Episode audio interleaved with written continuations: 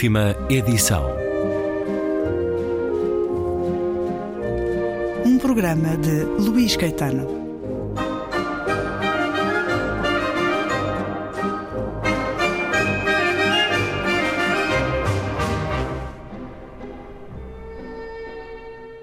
Então tenho uma ideia, um jeito de matar de vez os micróbios.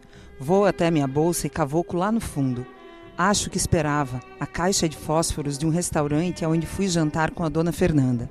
Risco a cabecinha vermelha e jogo na banheira. Uma labareda levanta. A Ana vibra, escuto ela batendo palmas do meu lado. Me debruço rápido para abrir a água. O plano é deixar o fogo só por uns segundos, mas a torneira não solta nada, só faz barulho e não solta uma gota.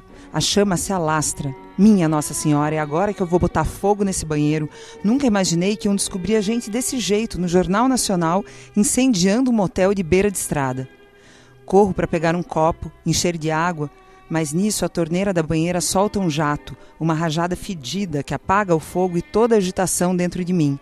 Sento do lado da banheira e caio na gargalhada. Que susto, que alívio. A Ana ri comigo. Foi muito legal, Maju. Depois, enquanto enxugo as lágrimas que caíram de tanto eu rir, ela diz: Eu te amo. O que, Picochuca? Eu te amo.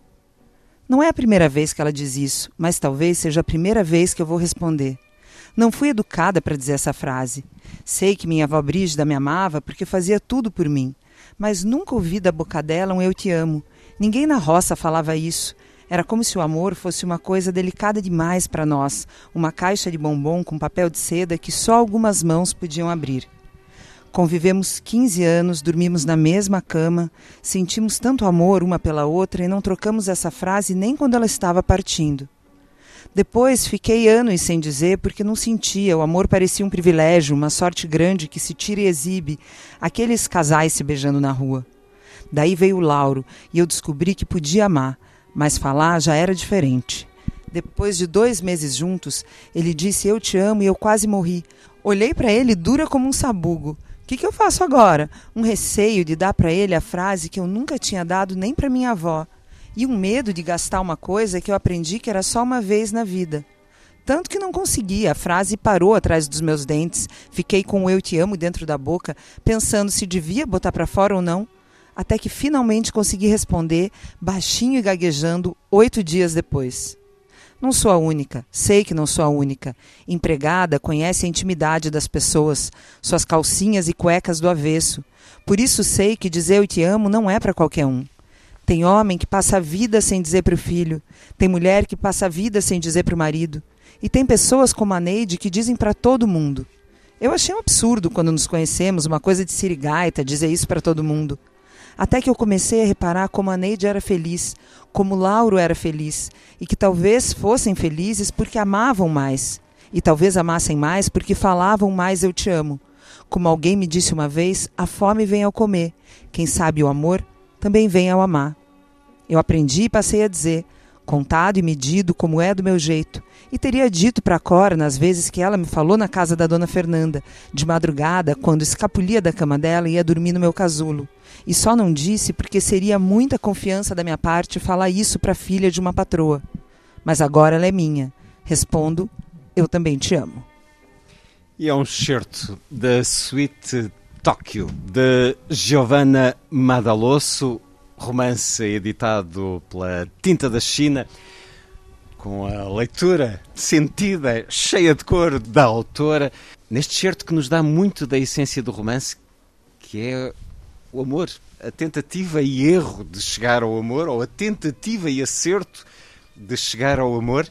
Giovanna Madalosso nasceu em 1975 em Curitiba. Muito obrigado por estar na Rádio Pública Portuguesa Antena 2, Giovanna Madalosso. Eu que agradeço e mando meu alô aí para os ouvintes. Obrigada por estarem comigo agora. Um romance que nos dá uma família, como tantas famílias de São Paulo, onde decorre esta história, esta São Paulo opressiva, cheia, imensa, como a certa altura a protagonista vê ao chegar depois de uma viagem acidentada, muito dura, muito difícil, de uma vida que acaba ali de mudar, mas podia ser também uma família do nosso país, claramente temos seu Cacá e Dona Fernanda. Seu Cacá, que é um homem muito contemporâneo, muito moderno, muito sensível. Dona Fernanda, que é uma empresária, uma produtora executiva de sucesso na área da televisão. Temos Maju, esta babá, esta empregada doméstica que toma conta da menina, que faz parte do Exército Branco, como lhe chama a autora. Temos Yara, uma operadora de câmara aventureira e irresistível para Fernanda. E temos esta menina, Cora, que adora flores. Neste livro, que é também um livro de viagem, de descoberta, mas no centro, Giovanna Madaloso, está provavelmente muito humor. Aliás, tem uma epígrafe a receber-nos do escritor holandês Arnon Grunberg, já meu convidado há quase 15 anos, a propósito do romance A Bíblia dos Judeus. Escolheu essa epígrafe: Todo o amor é um sacrifício. Porquê é que todo o amor é um sacrifício, Giovanna Madaloso? Nada vem de graça na vida, ah. né? Eu acho, e estou aprendendo com a vida e, e, tem um pouco disso nesse livro, né? Que o amor é um exercício. A gente tem uma ideia muito idealizada de amor, né? Todo mundo espera encontrar um amor. Quando o amor vai aparecer para mim, quem vai me trazer o amor? Mas o amor não vai vir de graça. O amor é um exercício, né? Que a gente faz no cotidiano, que a gente vai construindo ao longo dos anos, onde a gente tem que colocar energia, como em qualquer outra construção. E também eu acho que é um sentimento que carrega junto com ele às vezes dor, incômodo, né? Então todo amor é o sacrifício é uma é uma frase que chega para dar conta dessa complexidade do amor, da também dureza do amor e no final do quanto, apesar de tudo isso, ele ainda vale muito a pena. É ele que as suas personagens procuram, o amor. Eu diria, bem, não é isso que todos procuramos na vida. São personagens muito solitários, né? Cada um à sua maneira. A gente tem uma narradora que tem uma filha e ela não consegue, vamos dizer, fazer fluir o amor que ela tem pela filha, né? Como eu costumo dizer, é, uma mulher tem um filho, mas depois que esse filho nasce, a gente precisa adotar o nosso próprio filho. Às vezes o amor não nasce imediatamente. Para algumas pessoas esse amor nasce na hora do parto, para outra demora meses ou anos para acontecer. E a Fernanda é uma mulher que tem muita dificuldade uh, de se conectar amorosamente com a filha. E do outro lado, nós temos uma babá que consegue fazer essa conexão de uma maneira muito mais tranquila, que tem um amor irrestrito pela menina. Porém, não tem a menina de fato na vida dela, né? Que é o que acaba, um dos motivos que acaba provocando até essa movimentação dela querer fugir com a menina. Né? Então eu acho, e também mesmo com relação aos outros personagens, aí, a Yara, a mulher por quem a Fernanda se apaixona, o Kaká, eu acho que são personagens solitários e que estão sim buscando o amor, como todos nós. Esse questionar do amor maternal é uma das ousadias deste romance, é um dos rasgões deste romance. Leio aqui também um certo mais curto. Ter um filho era uma porrada tão forte que atirava cada uma num canto do ringue, com estrelas rodando em torno da cabeça sem saber mais quem eram, resvalavam em extremos, ou se anulavam sexualmente ou o seu desejo recrudescia, ou mergulhavam no trabalho ou não sabiam mais o que fazer da vida, largando a carreira para tentar outros negócios ou viver crises existenciais que podiam durar anos. E tão inseguras na sua tarefa materna que precisavam implodir as semelhantes. Era a isso que eu assistia naquele momento. Todas fazendo um exercício tão comum entre nós, comentar procedimentos duvidosos ou lamentáveis de outras mães. Fulana botou o filho para dormir com eles na cama de casal. Beltrana dá tudo o que a menina pede. Cicrana deixou o bebê 20 dias com a avó. Ora, afrontar o mito da mãe perfeita, da mãe que a certa altura, em certos momentos, até se arrepende de ter sido mãe, confirma que é uma ousadia na sociedade brasileira de hoje? Com certeza. O Brasil é um país muito machista, a maternidade é super idealizada no Brasil. As mulheres são, claro, né, as mães são as maiores vítimas disso, porque estão o tempo inteiro tentando entrar dentro desse modelo idealizado e nunca conseguem, né, porque é impossível. E me interessa muito acolher essas dores e poder falar da verdade, né, sobre a maternidade. Meu primeiro livro, A Teta Racional, que foi um livro que eu escrevi uh, enquanto amamentava, é, fui impactada pela maternidade de uma maneira tão forte que eu escrevi esse livro. Às vezes eu não conseguia nem escrever porque estava amamentando ou preparando a, a, papinha ou arrumando a casa e eu gravava. Eu uh, segurava a minha filha junto ao peito com uma mão e com a outra mão segurava o gravador e ia gravando as frases que depois eu transcreveria nesse livro. Então foi um livro que já nasceu muito uh, da alegria e da dor da maternidade, né? Como eu digo num trecho da Teta Racional, a maternidade nos faz experimentar uma camada mais profunda, né? De, de felicidade, de satisfação, mas também de medos e de dores. Tudo isso vem junto. E Sweet Tóquio, uh, dentro de um outro contexto, já com uma personagem, uma criança mais velha e falando de outros assuntos também, eu volto para resgatar esse tema. Aqui não sentimos a normal sociedade patriarcal. A mulher ganha essa força, a força inclusive é de questionar a maternidade, mas muito pelo personagem masculino, o marido, o pai da criança, é que é o um homem dono de casa, de alguma maneira, que faz, tem algumas atividades, algum trabalho caseiro, que, que vende algumas experiências. Aquilo que habitualmente vemos associado à figura da mulher na literatura, é ele que cuida da casa, é ele que cuida essencialmente da filha. Entramos, de alguma maneira, por isso também, não é o território do homem, lobo do homem, mas da mulher, loba da mulher. É a ameaça da mulher sobre a mulher. É uma subversão completa do que habitualmente encontramos na literatura. É uma afirmação de poder. Giovanna Maraloso. Sim, eu, e é uma escolha minha muito consciente é, e subverter esses papéis. E com isso, algumas pessoas, por exemplo, não gostam desse personagem. Ah, mas o Kaká, ele não trabalha, ele não ajuda. Eu não concordo, eu gosto desse personagem, porque eu acho que a gente precisa também abrir esse lugar para o homem que não quer é, encarnar esse papel que é esperado dele. Né? O, o provedor, o que trabalha. O Kaká, por exemplo, tem talento para cuidar da casa. Né? Ele é muito mais amoroso do que a Fernanda, ele é aquela pessoa que tem um olho para cuidar das plantas, da decoração. Ele, é, ele é amparo na situação mais difícil deste livro, ele é amparo e isso é amor também. É amor, é acolhedor e é um homem muito eficiente em tarefas que não são esperadas do homem. Então, é, eu coloquei, fiz essa inversão de papéis justamente para a gente pensar: será que a gente precisa estar tá nesses lugares que são esperados de nós? Eu acho que não. A mulher, a outra mulher nesta dupla que aqui temos, a mãe e a babá. Bom, a questão da maternidade não quero generalizar, mas a ideia que tenho é que no Brasil, numa classe média alta, a questão da maternidade vem sempre associada a ter uma babá. A Giovanna Madaloso tem uma babá. Sim. Esta figura da babá que nesta família é muito bem tratada, vou pôr aqui alguns pontos de interrogação nisto, digamos que recebe acima da média, tem algumas condições que outras não têm. A suíte Tóquio refere-se ao quarto dela na casa dos patrões, um quartinho, mas que leva ali uh, o ecrã uh, de televisão uh, um pouco mais luxuoso, um pouco mais de condições. Esta babá faz parte do tal exército branco, faz parte como tantas outras da vida dos casais de classe média alta, sempre com um quartinho da casa reservado para elas.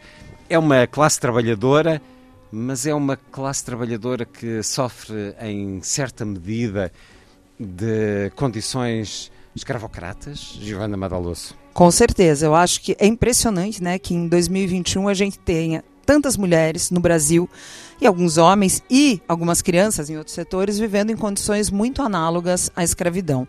É, eu comecei a reparar nisso quando eu tive minha filha, eu comecei a frequentar né, a, praça do bairro e eu vi as histórias das babás e me chamou muito a atenção, né? Porque tem é muito comum no Brasil as mulheres que moram nesse quarto de empregada aí que eu, né, a, personagem chama de Sweet Tóquio, às vezes passando temporadas aí de 15 dias, de um mês, né? Períodos muito longos. Por e, pressão dos patrões. Porque precisam Exigência. muito de dinheiro. Por exemplo, muitas delas vêm do Nordeste brasileiro, né? Que é uma região mais pobre.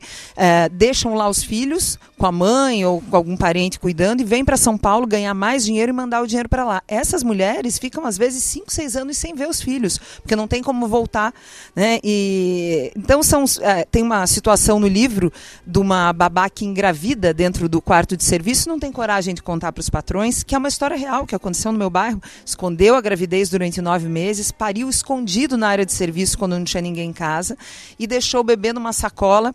Uh, na frente de um prédio, acabou sendo presa por isso. Uma situação que na época chamou muito a minha atenção, porque eu falei, nossa, a sociedade caiu em cima dela falando, mas que mãe cruel, como é que uma mãe é capaz de fazer uma coisa dessa? E eu pensei, nossa, ninguém, primeiro, ninguém perguntou pelo pai, onde é que está esse homem nesse momento? E segundo, ninguém imaginou o tamanho da dor que essa mulher deveria estar sentindo para fazer uma coisa dessa, que certamente ela não gostaria de fazer. Então, acho que a gente tem no Brasil uma uh, várias conjunturas que uh, tornam essa situação muito cruel.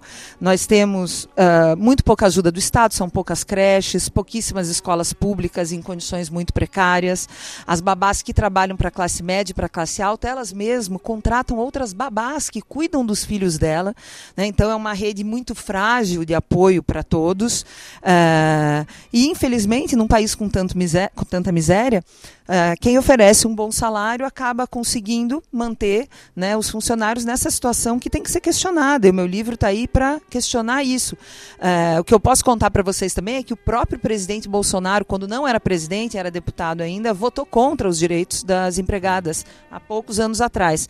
Então, uma situação muito alarmante, delicada e que persiste aí há séculos. Né? É uma das razões porque utiliza a certa altura a expressão cidade doente referindo-se a São Paulo, é uma destas planícies uh, laborais de exploração.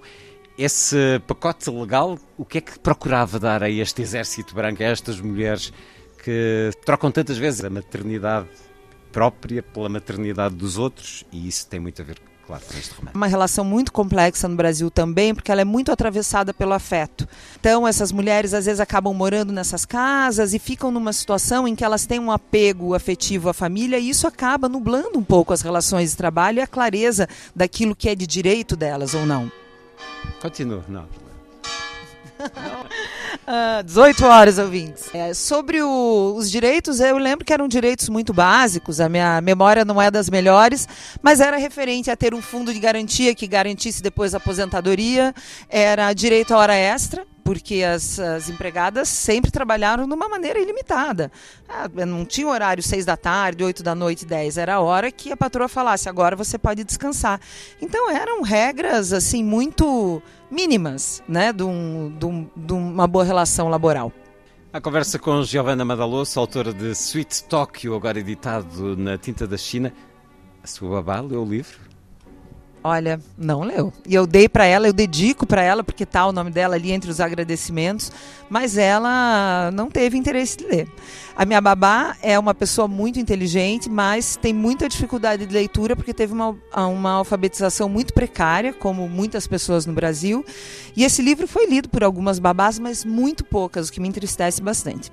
Giovanna Madaloso, autora de Sweet Tokyo, o romance com a chancela tinta da China uma conversa para continuar e concluir no próximo programa da última edição.